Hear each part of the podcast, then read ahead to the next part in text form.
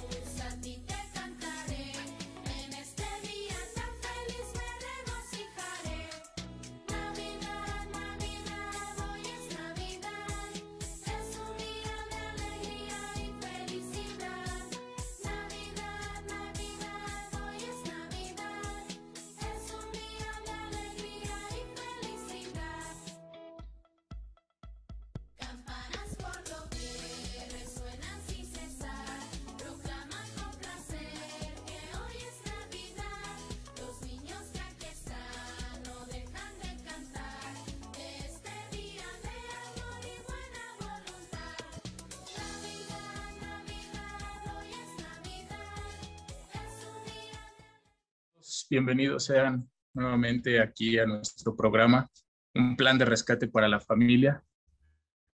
Saludamos ya a todos los que se están conectando a través de esta estación, Ondas de Vida 1440 de AM, y también a todos los que se están conectando ya a través de las redes sociales, ya sea YouTube o Facebook. Les damos ya la bienvenida. Un saludo a un invitado, se llama Isaac, Isaac Flores. Le damos la bienvenida y bueno, damos gracias a Dios por su vida. Vamos a hacer mención de las líneas telefónicas que tenemos a disposición para cada uno de ustedes. Los números son el 271 344 3133 y el 271 344 3134. Eh, también contamos con una línea para mensajes de texto o WhatsApp. El número es 272-705-4430. ¿Vale? Y como recordarán, en nuestro programa anterior comenzamos con un tema, aprovechando que estamos en la semana de la Navidad, empezamos con el tema La verdadera Navidad. Y bueno, yo le voy a pedir aquí a Nancy si puede abrir su micrófono y nos puede guiar en una oración para iniciar esta reunión. Sí.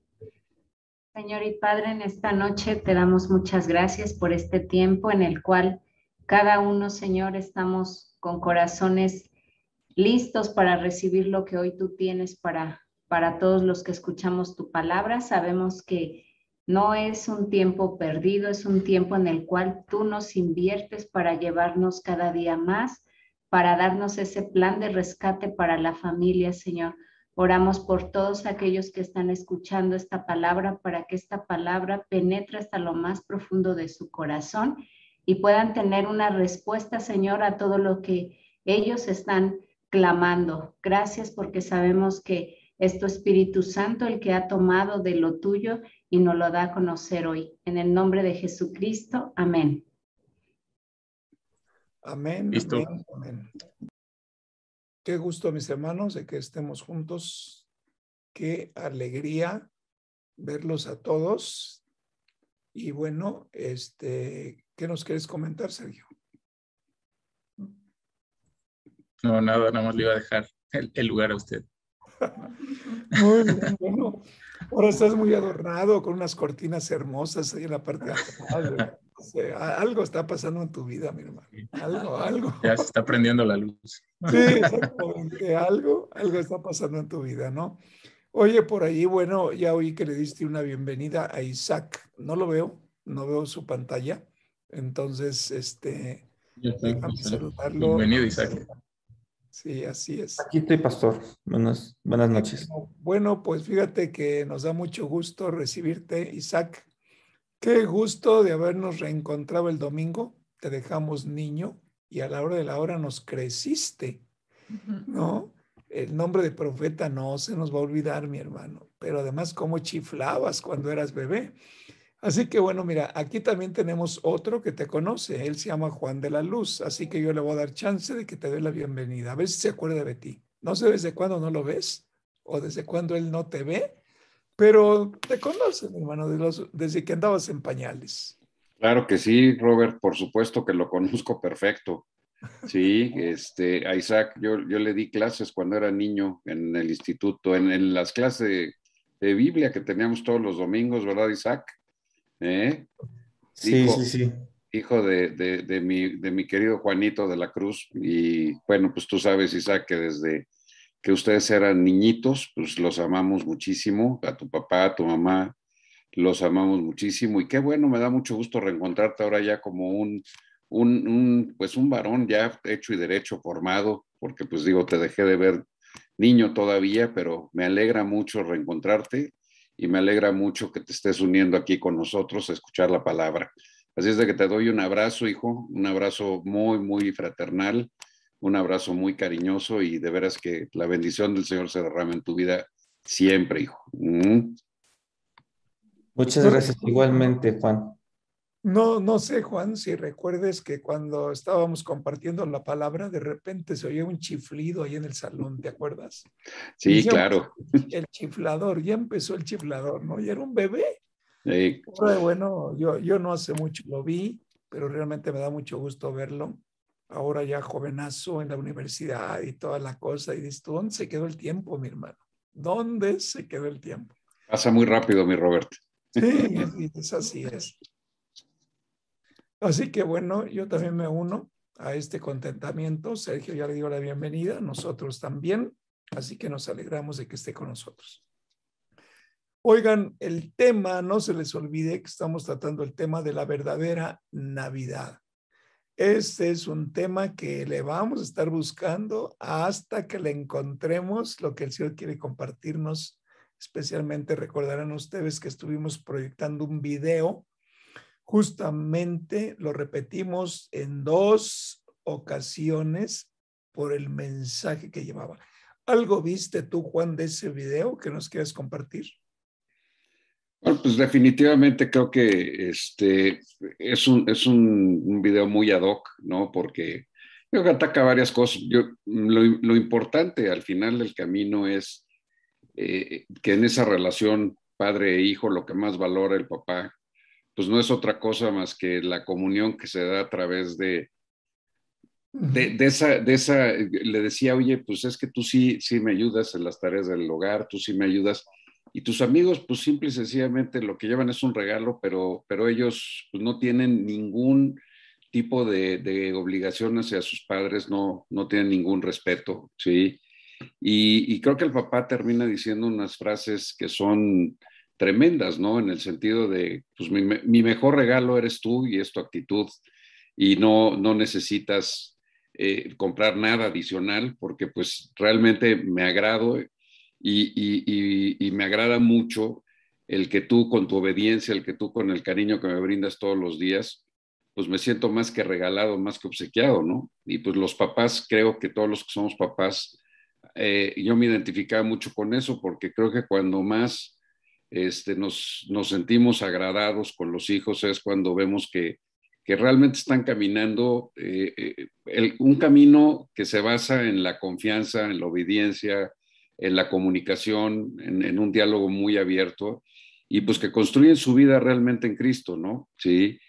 Y, y con eso creo que nos damos bien servidos y, y no buscamos eh, mayor regalo ni mayor halago que el saber que nuestros hijos, pues punto número uno, nos tienen confianza, punto número dos, se comunican con nosotros y punto número tres, son receptivos y hacen y escuchan lo que nosotros les decimos, ¿no?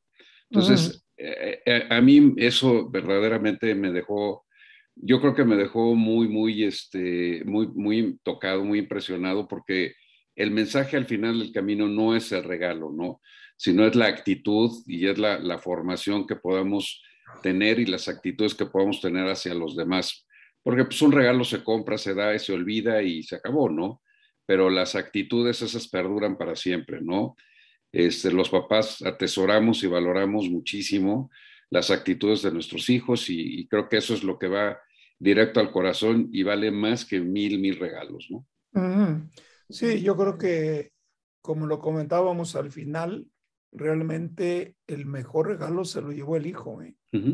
Número uno, porque es decir, en una fecha tan especial en donde el corazón se enternece, el que el hijo reciba un halago tan grande como el expresado por el papá, y luego te acordarás tú que dice en el video, dice este, eh, el papá dice, es que mi regalo eres tú, el verte que trabajas, el verte obediente. Y, y lo comentábamos que verdaderamente la imagen en casa debe ser papá. Lamentablemente, la mayoría de nosotros, eh, si, si nos vamos a nuestros tiempos, Juan, pues tú sabes que es muy difícil que un papá haya sido criado bajo la palmada, bajo el halago, bajo el agradecimiento a Dios por los hijos. Entonces, realmente eh, el, el, tema de la verdadera Navidad es, es volvernos al original, a una parte sencilla. Hoy eh, yo quiero comenzar como introducción de todo esto y, lo que nos acabas de compartir, que yo sé que muchos fueron tocados, pero tenemos que darle avance. Le vamos a dar avance y le vamos a dar oportunidad de que vayan compartiendo. Hoy le pedí a Sergio que nos proyecte un slide, un slide que ya lo proyectamos el domingo, pero que nos vamos a fijar muy bien en ese slide. Así que, Carlos, adelante, por favor. No sé, Sergio, quién lo está manejando. Esperamos la proyección. Miren, aquí estamos viendo un, una ilustración. Vemos en la parte de arriba un ángel o varios ángeles eh, anunciándoles a los pastores que están en la parte de abajo y vean las ovejitas ahí, cada pastor con sus ovejas. Ahí hay uno que está de rodillas y sus ovejitas está bajo la cuevita. Pero realmente me llamaba la atención lo siguiente. ¿A cuántas personas el Señor les reveló el nacimiento del Mesías? Es impresionante. Necesitamos meternos a lo que es la esencia de la Navidad. Los voy a dejar pensando, los voy a dejar metidos en los pasajes que tantos años hemos hablado de la Navidad, pero nunca nos hemos metido realmente a hacer un análisis de lo que realmente fue. Ok, véanlo, piénsenlo. ¿A cuántas personas les anunció el Señor el nacimiento del Mesías? Así que bueno, como Sergio está estrenando cortinas hoy, mi hermano, eh, vamos a darle el micrófono. Sergio, ¿a cuántas personas ves tú que el Señor les reveló la Navidad? Híjole, no veo más de 10. Si tuvieras que ponerle orden, ¿en qué orden más o menos nos comportaría los que tú ves? Mira, vamos a darle chance a muchos, ¿no? O sea, a ver, tú dinos el, el que tú creas.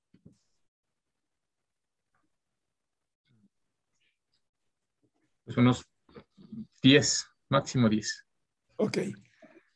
¿Quieres numerarlos? Decir, bueno, yo veo como número uno aquí, no es por orden de importancia, sino simplemente pues, como está escrito en la Biblia, ¿no? Pero es importante que nos metamos a ese tema. ¿A quién ves Ok. tú ahí? Sí, si nos vamos así como que, bueno, eh, eh, aquí en esta imagen, tres, tres pastores, más si sumamos otros tres sabios que venían de, de Oriente, pues contamos a lo mejor seis. José y María son ocho y yo recuerdo a, dos personas. eh, una era Ana y otro era, no, no recuerdo el nombre, que también se lo encontró en el templo y que decía ya, ahora me puedes despedir porque ya vi la salvación del mundo. Entonces yo, yo ahí puse 10, así. Igual a lo mejor son más, ¿no? Porque dice que eran sabios de Oriente y, y no hay un número exacto, pero fueron pocos. Así, así es. Así es. Oye, este, ¿dónde anda Cristi? ¿Está ahí contigo? Sí, aquí está. Aquí estoy. Corrió rapidísimo la silla, dijo. Me. Corrió la Muy, silla. muy bien, no, aquí estoy. Muy bien, a ver, compártenos, compártenos. ¿A cuánta gente le compartió el Señor el nacimiento de su hijo? Sí, yo creo que, híjole, yo creo que un poquito más de 10, porque no dice también cuántos, cuántos pastores eran, pero no creo que un pastor ande eh, así tan noche solito. Yo creo que había como más grupo y a lo mejor, a lo mejor toda la familia, ¿no? A lo mejor estaba el esposo y la esposa. Entonces yo calculo a lo mejor unos, ¿qué será? Unos 14, 15. más o menos. Ok, Los que dijo, los que dijo Sergio, más, más otros pastorcitos más. Súmale, súmale. Súmale, súmale. Las esposas y No, pero las esposas tienen hijos. ¿Cómo crees que los hijos iban a andar por ahí desbalagados en la madrugada? Pero bueno, Sí. si cuentas aquí tres, pues vamos a pensar que eran tres pastores con su rebaño, pero eran pastores, ¿no? Los quiero ir conduciendo, los quiero ir conduciendo poco a poco, porque acuérdense que estamos estudiando la verdadera Navidad, no la que el mundo nos ha diseñado a través de una estructura económica, a través de una estructura social, sino vámonos a lo que diga la Biblia. Así que, Nancy, ¿qué opinas tú, Nancy? ¿A cuántos crees que el Señor les reveló el nacimiento de su amado hijo? Híjole, pues a un grupo muy limitado, ya decía Sergio y Cris, 10, 14. Yo creo que menos de 20 personas. 20. ¿Y tú, Gil, qué opinas? Bueno, pues yo creo que también como 20 personas más o menos. Ujú, Ok. Oigan, ¿podríamos empezarle a poner nombre a las personas a quien se les reveló el nacimiento del Mesías? Pues a los pastores. Mm. Bueno, un- les voy a ayudar para que no sufran. Además va a ser un regalo de Navidad, hermanos. A ver, ahí les va. Número uno. Lucas comienza eh, con un detalle muy, muy particular de lo que realmente el Espíritu Santo le mostró para escribir el Evangelio según San Lucas. Acuérdense que Lucas era un hombre instruido. Era un hombre, en la actualidad le podríamos llamar con estudios universitarios. Era médico. Era el que acompañaba al apóstol Pablo. Acuérdense que el Evangelio según San Lucas fue escrito por las investigaciones que el mismo doctor Lucas, el médico de Pablo, hizo. Por eso cuando leemos el Evangelio según San Lucas, vamos a encontrar un orden. Ese orden fue el que imprimió este universitario doctor llamado Lucas. Entonces, lo que escribió fue el resultado del testimonio personal de los entrevistados. Es impresionante. Recordemos algo. Se considera que el primer libro que habla del Evangelio del reino es Marcos. Marcos está considerado su libro escrito entre el año 50 y 60 después de Cristo.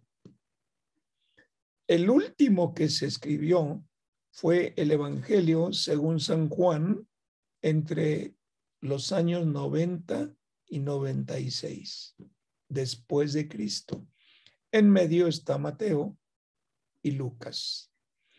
Lucas es el mismo autor del libro Hechos de los Apóstoles. Justamente andando con Pablo en su peregrinar misionero, es que va haciendo las entrevistas y se sentó con cada uno. Y recuérdame, dime, coméntame qué te mostró el Espíritu Santo, dónde estabas tú, cómo fue, y por eso está tan repleto de información. Se los digo esto como un comentario porque en el Nancy, porque en el Evangelio, según San Lucas, hay un personaje número uno a quien el Señor contactó. Y necesitamos analizarlo. Te ayudo, es mujer. A María. A María, ok. Esto lo podremos ver allí exactamente cuando el Señor le anuncia a María el nacimiento. Esto está en el capítulo 1, versículo 18. Voy a pedirles que con base en lo que acaban de proyectar, ahora nos proyecten el capítulo 1, Evangelio. Perdón, perdón, perdón, me estoy yendo a Mateo. Déjeme buscar Lucas, déjeme buscar Lucas. Acá lo tengo. Capítulo 2.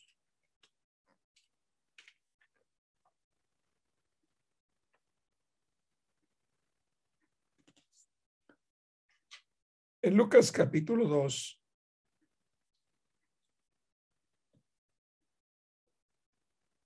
Uno, uno veintisiete, ¿no? ujú, uno, uno, sí, 1.27 también está cuando está el anuncio. ¿Quién tiene el control de la Biblia, Sergio? Carlos, Carlos. si te da Carlos, si no, ya lo tengo. Ok, entonces, a ver, vamos a empezar, este, déjame ver Lucas capítulo 1, después del anuncio del nacimiento de Juan el Bautista, a partir del verso 27, a ver, 26, por favor, Carlos, ahí está. Vamos a analizarlo como es nuestra costumbre. Necesitamos meternos en la sencillez del Evangelio necesitamos meternos en la comprensión de que todo obedece a un plan perfecto de parte de Dios. Dice, a los seis meses, aquí está haciendo referencia a Lucas, seis meses después del anuncio de que Juan el Bautista iba a nacer de su padre Zacarías. Acuérdense que realmente primero se enfoca en la parte del anuncio de que Zacarías y su esposa Elizabeth van a dar a luz un niño. ¿Cuál era la característica? Eran hombres ancianos. Y ahí es donde aparece el poder del Señor seleccionando a su gente. Pero lo importante que quiero que nos llevemos y que empecemos a cultivar en esta noche como una repetición de lo que por muchos meses hemos establecido. Todo sucede en los tiempos de Dios. Repito, todo sucede en los tiempos de Dios. ¿Por qué se los digo?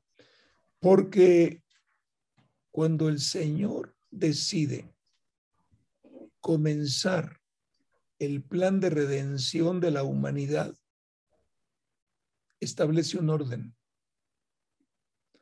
Por eso, en el tiempo del Señor, a Zacarías, siendo el sacerdote en turno del pueblo judío, que se mete al lugar santísimo, ya anciano, es cuando realmente recibe la visión del ángel que le anuncia el nacimiento de un hijo. Acuérdense, ya lo vimos, que el ángel le dice, ¿sabes qué, Zacarías? Tus oraciones fueron escuchadas. Lo comentamos, lo volvemos a comentar a manera de una introducción del tema de hoy. Es importante. ¿A qué edad Zacarías y su esposa Elizabeth han de haber orado para que Dios les concediera un hijo? Todo el tiempo en que no hubo respuesta no significa que Dios no escuchó, simplemente no había llegado el tiempo. Cuando nosotros leemos ahí en Lucas el anuncio a Zacarías, nos damos cuenta de las características espirituales de Zacarías como sacerdote. Cumplía con lo que Dios exigía para ser padre de aquel que iba a venir primero, llamado Juan el Bautista, que iba a convocar al pueblo de Israel compartiéndoles un mensaje. Arrepiéntanse, porque el reino de los cielos se ha acercado. Compartía la palabra. Acuérdense que la palabra arrepentirse significa cambia tu mentalidad. Cambia tu mentalidad. ¿Por qué es importante hacer hincapié en esto, hermanos? Porque cuando el Señor dice cambia tu mentalidad, lo que te está diciendo es porque vienen cosas nuevas. Tú no vas a poder enfrentar los tiempos que vienen con esa mentalidad. Si Juan el Bautista decía, arrepiéntanse porque el reino de los cielos está cerca, o arrepiéntanse porque el reino de los cielos está cercano, es porque está diciendo, el gobierno de los cielos exige una nueva mentalidad. Y esto es lo importante. Nadie, nadie, absolutamente nadie podrá verdaderamente comprender, espiritualmente hablando, el Evangelio del reino de los cielos con una mentalidad de ser humano formado por el ser humano. Por eso es importante meternos en esto. Ahora, con base en este principio, yo considero que la verdadera Navidad está reservada para todos aquellos que hemos recibido la revelación del Evangelio del reino de los cielos.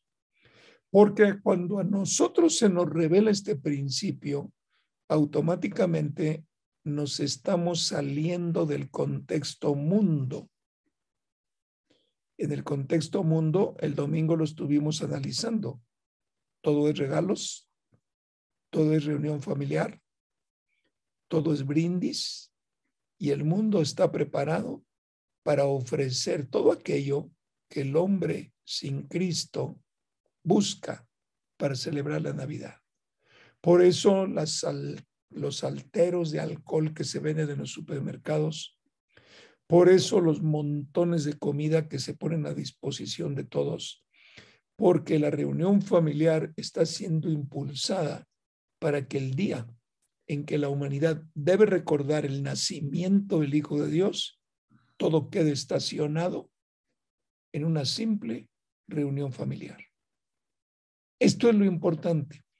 Entonces, volviendo a los tiempos de Dios, mis hermanos, nosotros necesitamos casarnos, nosotros necesitamos renunciar a los tiempos de este mundo para meternos en los tiempos del Señor. No podremos recibir del Señor información alguna si no nos metemos en sus tiempos. Por eso es lo importante de analizar esto. A los seis meses de que fue anunciado el nacimiento de Juan el Bautista, Dios envió al ángel Gabriel a Nazaret. ¿Qué apuntamos en esto? Dios envió al ángel Gabriel a Nazaret. Punto. ¿Qué nos enseña a partir del segundo renglón la Biblia? Número uno, que hay un Dios que envía. Número dos, tiene servidores. Y ahí dice al ángel Gabriel. ¿Qué es lo importante, hermanos? La existencia de ángeles al servicio del Señor. ¿Qué es lo importante? Que cada ángel debe tener su nombre, porque ahí te lo está diciendo claramente la Biblia, cómo se llamaba el ángel que envió. El ángel Gabriel. Número tres, a Nazaret.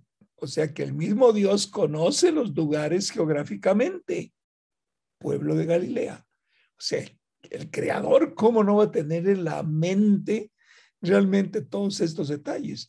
Ahora, todo este versículo 26 nos está dando autenticidad de algo. Dios es una persona. Es una persona. Actúa como una persona. Sabiduría divina, origen divino, pero Dios es una persona. Lo acentúo porque hay grupos religiosos que dicen, no, no es una persona, es una energía. Y la gente que no conoce lo que dice la Biblia se pierde de la noche a la mañana y se va por otros lados. Entonces, Dios envió. ¿A quién envió? A un ángel de todos que tiene bajo su gobierno y su autoridad. ¿A dónde lo envió? A Nazaret. ¿Nazaret a qué pueblo pertenece? A Galilea. Entonces envió al ángel al territorio o al pueblo de Galilea. Vamos a ver el verso 27. En el verso 27, fíjense, está la misión para el cual envió al ángel. Lo envió a visitar a una joven virgen. ¡Wow! La pregunta es, ¿a poco Dios sabe qué mujer es virgen y qué mujer no es virgen? Oigan, si, si en el verso 27 nos está diciendo la palabra que Dios envió a visitar una joven virgen, pues es que sabía que no había tenido relaciones sexuales. Pero fíjense, comprometida para casarse. Fíjense el conocimiento que Lucas nos está compartiendo. ¿Por qué razón? Aterricemos, hermanos, quitemos lo religioso, aterricemos en lo que la palabra te enseña esta noche. Vas y visitas a una joven virgen. ¿En dónde está? En Galilea. Y se llama María. Ahí está. Ve porque está comprometida para casarse, o sea, no se había consumado el matrimonio. Pero además, el hombre se llamaba José, o sea que también Dios conoce al novio. Y dice descendiente de David. Es, un punto clave. ¿Por qué? Porque en las profecías del Antiguo Testamento está escrito que de la familia de David tenía que venir el Mesías. Ahí está claro. Por cierto, le dice al ángel, la Virgen se llamaba María. Ahí está. Ahí está el anuncio. Perdón, mucho que aprenderle. Hay que meternos en la Biblia, analizarlo como lo estamos analizando para que vayamos viendo exactamente el cumplimiento de los tiempos de Dios. Fíjense todas las características que nos da comprometida para casarse. La pregunta es, ¿y por qué escogió Dios el tiempo de María y de José que estaban comprometidos, pero que aún no se casaban? ¿Cuál es la razón? ¿Por qué tuvo que escoger a una mujer comprometida que aún no había tenido relación sexual realmente con el que iba a ser su esposo. Sabía que el nombre era José. Sabía que José es descendiente de la familia del rey David y la mujer se llamaba María. ¿Cómo estuvo esto? Vamos a meternos un poquito adentro. ¿Por qué no se lo anunció antes de que estuviera comprometida para casarse? ¿Por qué no se lo anunció después del matrimonio? Porque se lo anunció antes de que María tuviera relación sexual con su esposo. Muy bien. Pregunta. Dejo el micrófono abierto para los que quieran compartir algo. Adelante, pero todo tiene un porqué. Y esto es lo que me interesa. Este, este es el punto clave del porqué para entender lo que es la verdadera Navidad.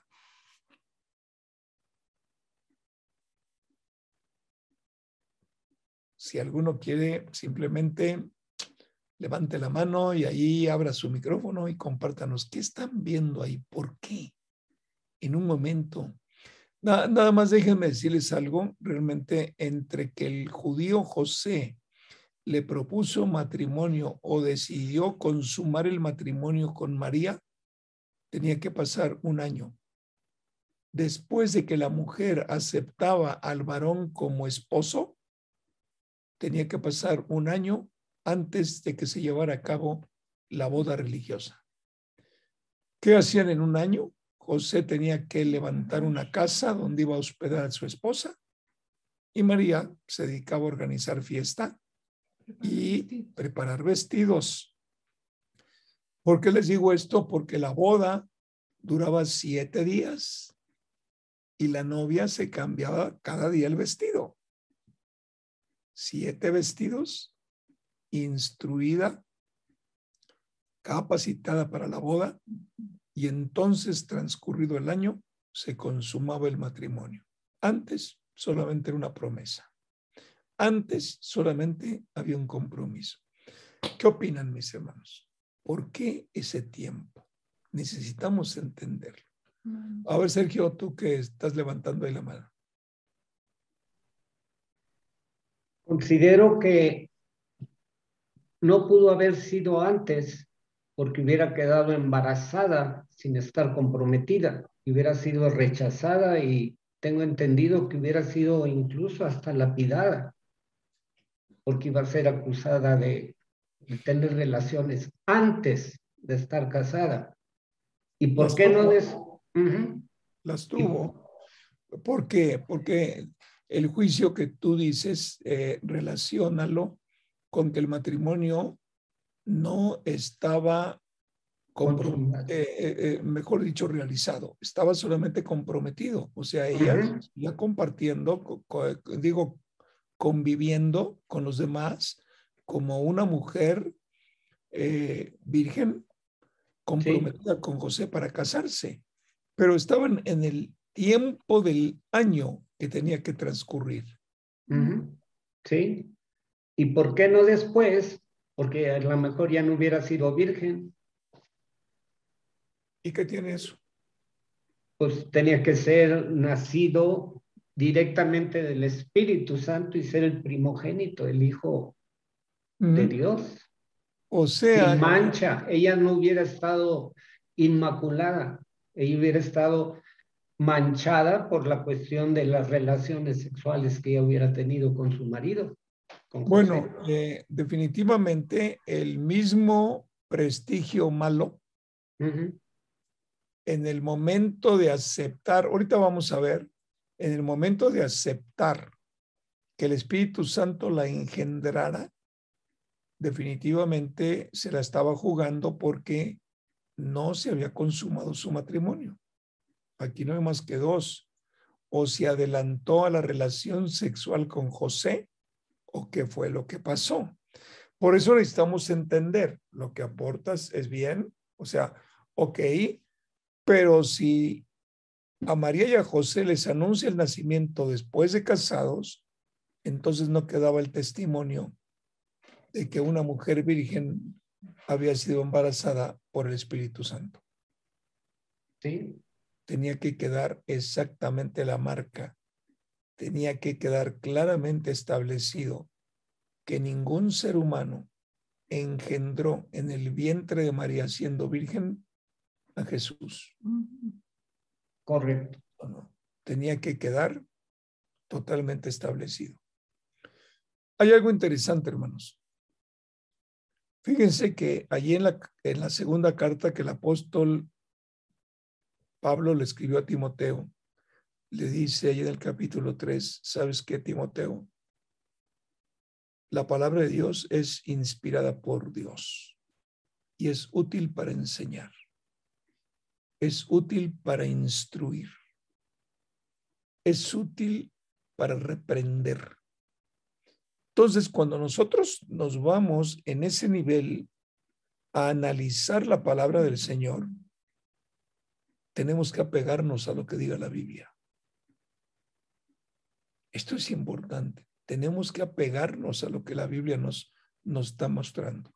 Si nosotros nos apartamos de la Biblia, vamos a acabar extraviados completamente entre la verdad, entre la verdad establecida en la Biblia y la verdad establecida o determinada por el ser humano sin Dios. En ese pasaje bíblico, dice el apóstol Pablo Timoteo, toda la escritura es inspirada por Dios, es útil para enseñar, es útil para reprender, es útil para capacitar, es útil para corregir, con el único propósito de que el Hijo de Dios esté enteramente preparado para toda buena obra. Por favor, paren la oreja. Yo ya sé que se lo saben de memoria. Por favor, chequen esto. Con el único propósito de que el Hijo de Dios esté enteramente preparado. Les voy a cambiar el contenido para poderles resaltar la verdad. No dice, toda la escritura es inspirada por Dios y es útil para enseñar, es útil para reprender, es útil para corregir, es útil para instruir, con el único propósito de que el mundo esté enteramente preparado para toda buena obra.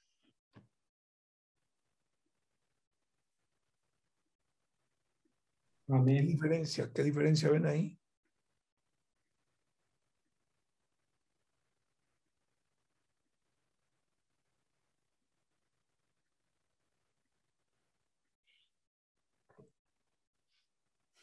La palabra dice que es para los hijos de Dios. Los hijos de Dios. Este es un punto muy importante. Si tú agarras a una gente del mundo y lo juzgas conforme a lo que dice la Biblia, no es aplicable. La Biblia está escrita para los hijos de Dios. Y los hijos de Dios somos aquellos que hemos nacido del Espíritu Santo. Por favor, hermanos, saquen la pluma, abran el corazón, llévense esta verdad en donde dice, anótalo. Segunda carta a Timoteo, capítulo 3, a partir del verso 16. Lo hemos dicho, cada que entramos en un punto eh, fuerte en la cuestión de la doctrina cristiana, yo procuro partir con este pasaje. Hermanos, la Biblia no fue escrita para el mundo. La Biblia fue escrita para los hijos de Dios. Tú no puedes juzgar el comportamiento del mundo de acuerdo a lo que está escrito. ¿Por qué? Porque sabemos que desde Adán y Eva decidieron darle la espalda al Creador, allá en el Génesis capítulo 3. Y si Adán y Eva deciden salirse de la esfera de gobierno de Dios, el creador de los cielos y de la tierra. Hermanos, empiezan a elaborar su propio estilo de vida sin Dios. Por favor, denle lugar al Espíritu Santo de esto. Entonces, la palabra de Dios es para aquellos que hemos renunciado al mundo para introducirnos en el reino de Dios.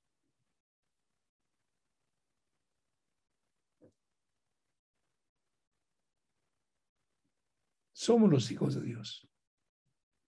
Por esto, analizar lo que el apóstol Pablo le escribió a Timoteo es base fundamental para que a un compañero de trabajo que no conoce absolutamente nada de la palabra, pero que tampoco en un momento dado alguien le ha hablado de la palabra, no le podemos exigir en algún momento que cumpla con la Biblia. Le vamos a comparar lo que la Biblia dice y le vamos a decir, oye, es que si estás agotado, por una vida de pecado, acércate a Jesucristo. Pero no lo podemos decir, eres un fornicario, eres un esto, eres aquello, eres porque la Biblia dice.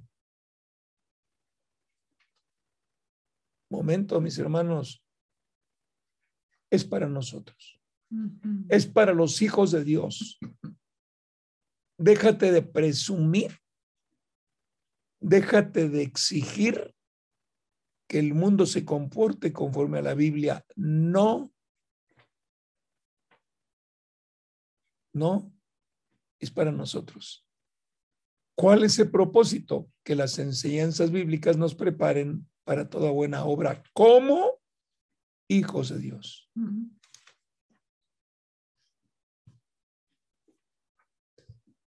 Hermanos, el mundo tiene todo el derecho de festejar la Navidad como se le pegue la gana. Lo que no se vale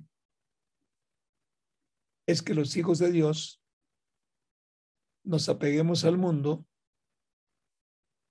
y celebremos como el mundo celebra. No estoy contra regalos, amén. Vamos a darnos un regalo para agradecerle a Dios lo que tú quieras. Vamos a mostrar el amor de Dios, lo que tú quieras. No vamos a dejar de cenar. No, no, no, no, no, al revés. Vamos a dar gracias a Dios por la riquísima cena que nos ha permitido tener sobre nuestra mesa. No, pero vamos a convertir la Navidad en una verdadera celebración por el nacimiento del Hijo de Dios en la tierra porque el nacimiento del Hijo de Dios sobre la tierra vino a cambiar este planeta. Y este es el punto clave. Mientras a nosotros no se nos revele el Evangelio del reino de los cielos, vamos a andar brincando de un lado para otro continuamente sin encontrar paz.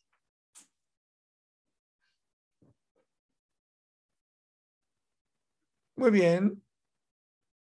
Los dejo pensando. Ojalá hayan tomado notas sobre lo que yo me estoy basando, pero sí es importante continuar.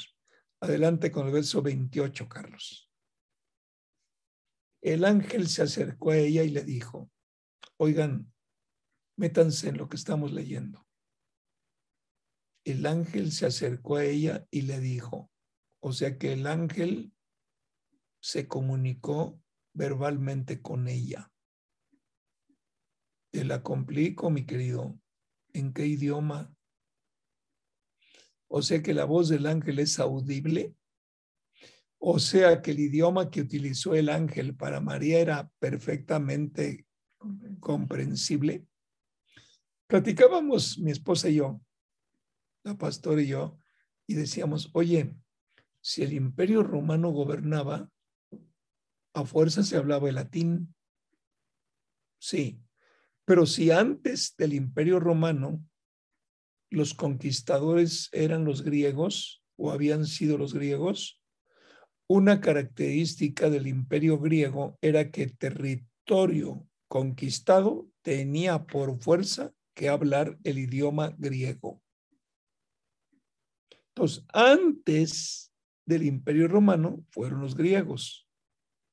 Entonces, a ver, si en aquella región se hablaba el griego, por eso el Nuevo Testamento fue escrito en griego, entonces, si en aquel tiempo se hablaba el griego, pero también se hablaba el arameo, porque era el idioma del Señor, pero también se hablaba el latín, ¿cómo se entendían, oigan?